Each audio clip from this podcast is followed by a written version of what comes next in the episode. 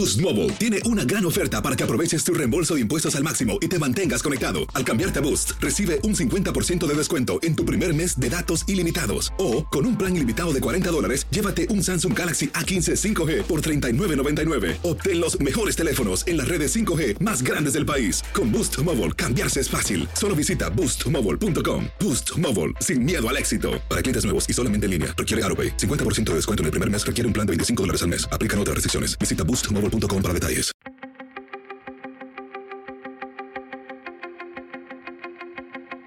Temas importantes, historias poderosas, voces auténticas. Les habla Jorge Ramos y esto es Contrapoder. Bienvenidos al podcast. La pregunta es muy sencilla, ¿por qué no tenemos superhéroes latinos? Desde Superman hasta Spider-Man, los superhéroes han dominado Hollywood por décadas, pero un superhéroe latino nunca había protagonizado su propia película, nunca, hasta ahora. Blue Beetle, o el escarabajo azul, es la identidad secreta de Jaime Reyes, un joven mexicoamericano que descubre que tiene superpoderes. Y queríamos hablar precisamente sobre eso, por qué tuvimos que esperar hasta el 2023 para tener un superhéroe latino. Y por eso quería conversar con su director, el director puertorriqueño Ángel Manuel Soto, sobre cómo llegó a hacer esta película y por qué nos tardamos tanto en llegar ahí. Ángel, tú eres nuestro superhéroe. Muchas felicidades por esta película que ha tenido un éxito extraordinario. No, muchas gracias. Gracias por tener tu programa. Este, lo sigo desde hace mucho tiempo y para mí es un honor estar aquí con ustedes. Gracias, Ángel. Cuéntame, ¿por qué tuvimos que esperar hasta el 2023 para tener una película con un superhéroe latino? ¿Por qué no antes? ¿Qué, qué ocurrió ahora? Pues mira, yo creo que esa pregunta habría que hacerla a los estudios, ¿verdad? Pero yo creo que ya una de las cosas que hemos hablado muchas veces es que esto ya debió haber pasado hace mucho tiempo. Pero a la misma vez estamos muy agradecidos de que pasó en este tiempo ahora. Claro, hay adversidades como lo, de las huelgas que está sucediendo ahora mismo, pero poderle estar aquí en este momento hoy con estos talentos como lo ha hecho Lo Maridueña, eh, protagonizando eh, el, el personaje de Jaime Reyes en Blue Beetle, el escarabajo azul, y yo poder dirigirla, eh, pues para mí es un honor y un privilegio que no lo tomo livianamente. Claro, Ángel, dices que, que tu película Blue Beetle es una carta de amor a nuestros antepasados. Y en la película hay montones de referencias a nosotros, a nos, nos, podemos ver ahí. Es una familia mexicoamericana, una familia de varias generaciones. La música que, que pones ahí, creo que hay hasta una referencia a, a la telenovela eh, Mariela del Barrio, ¿o me equivoco? Es correcto. Estamos todos. Tenemos una. Estamos todos ahí, Ángel. Eso es lo interesante. Estamos todos ahí. Sí, nosotros, una, una de las cosas bien bonitas fue que tuve la dicha, tuvimos la dicha, esta película de también ser escrita por Gareth Dunet Alcocer, eh, mexicano de Querétaro. Y entre él y yo empezamos a tratar de encontrar cuáles son las similitudes que tenemos, tanto yo como puertorriqueño, él como mexicano, y como somos contemporáneos, cuáles fueron esas cosas que nos creamos juntos y entendimos que eran varias cosas que simplemente trascendían más allá de, de algunas especificidades. Entonces las especificidades de la familia, ya que es una familia mexicano-americana eh, y que vienen de Sonora, pues queríamos que eso se mantuviera intacto, pero que a nivel de contar la historia en un marco un poco más pan-latino, encontremos más las cosas que nos unen, encontré esos puntos de intersección donde todos los latinos alrededor del mundo nos podemos encontrar y celebrar nuestra cultura. Hay muchas cosas nuevas en esta película, eh, muchas cosas que celebrar, pero una, algo que me llama mucho la atención es tu trayectoria a nivel personal. Eh, pocos saben que tú obtuviste una, una beca de fútbol soccer y que estudiaste arquitectura y que el cine fue algo que fuiste aprendiendo mientras lo ibas haciendo. Y mira dónde estás ahora. Correcto, sí, ¿no? En Puerto Rico yo siempre quise hacer cine desde pequeñito. Yo creo que la primera película que yo vi en el cine que me cambió eh, la vida fue Indiana Jones, la, de eh, The Last Crusade, la que sale Sean Connery. Y siempre quería, la curiosidad por el cine se levantó con esa película. Pero en Puerto Rico no hay escuela de cine, eh, eso se está desarrollando ahora poco a poco. Y estudiar cine afuera era demasiado caro, no podíamos pagarlo.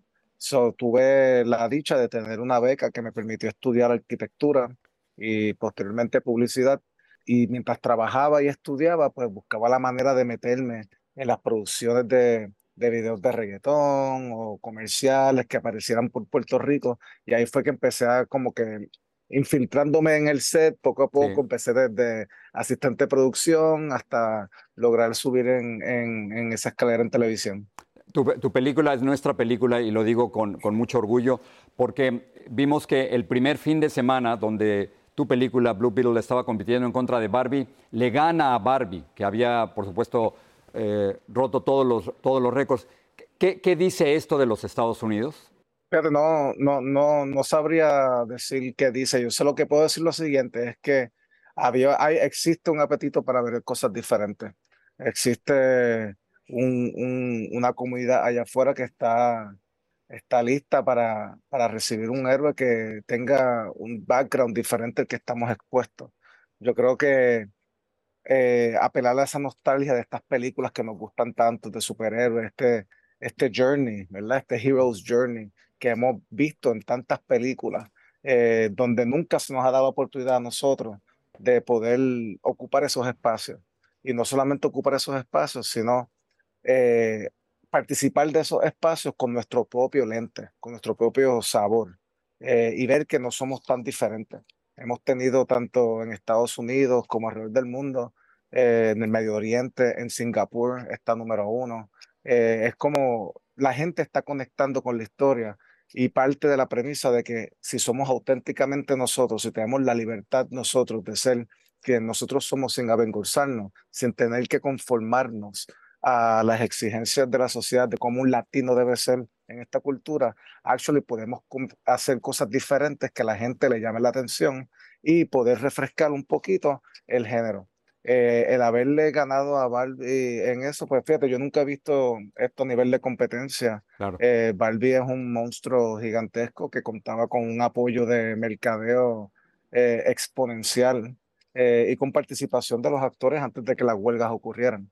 So, el poder haber logrado esta encomienda con tantas limitaciones hace que demuestre de que nosotros los latinos tenemos eh, un poder de asistencia, tenemos un poder de taquilla y que si se nos trata de la misma manera en que se tratan las otras películas, podemos vernos protagonizando y ser héroes de nuestras historias en vez de continuar siendo villanos de las historias de ellos. Claro, y todos hemos criticado la falta de presencia de los hispanos en el cine, pero y falta muchísimo pero lo tuyo es un gran falta mucho, falta mucho. Ángel, gracias sí, esto, esto definitivamente es un primer paso y la meta es que se sigan creando más pasos para que más latinos sigan contando más historias, porque esto es solamente una historia de nuestro mágico y, y colorido, eh, eh, eh ¿cómo se plantel que existe de nuestra latinidad. No somos un monolito. So, si esto puede abrir las puertas para que se cuenten más historias, así sea. Y las está abriendo. El superhéroe Ángel Manuel Soto. Gracias. Gracias.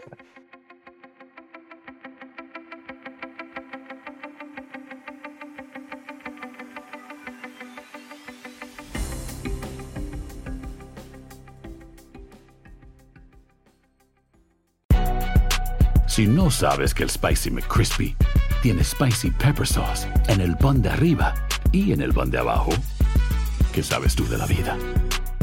Para, pa, pa, pa.